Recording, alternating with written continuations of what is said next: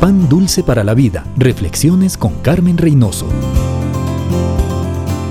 En nuestros países ya no es popular decir que somos cristianos.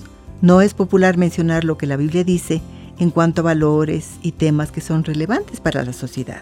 Ahora más que nunca, el pueblo de Dios debe tener el valor de defender lo que cree, de vivir piadosamente para que el nombre del Señor sea glorificado de acercarse al trono para pedir misericordia por su ciudad y por su país. Pablo dice, les imploro que presenten sus cuerpos en sacrificio vivo y santo. ¿Qué implica esto? ¿Solo el cuerpo físico? No, todo nuestro ser.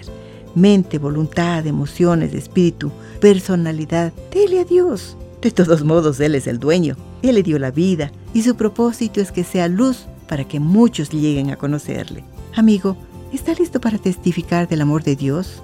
¿Está listo para que Dios le use y bendiga a muchos con su vida? Ojalá que sí. Pan dulce para la vida. Reflexiones con Carmen Reynoso.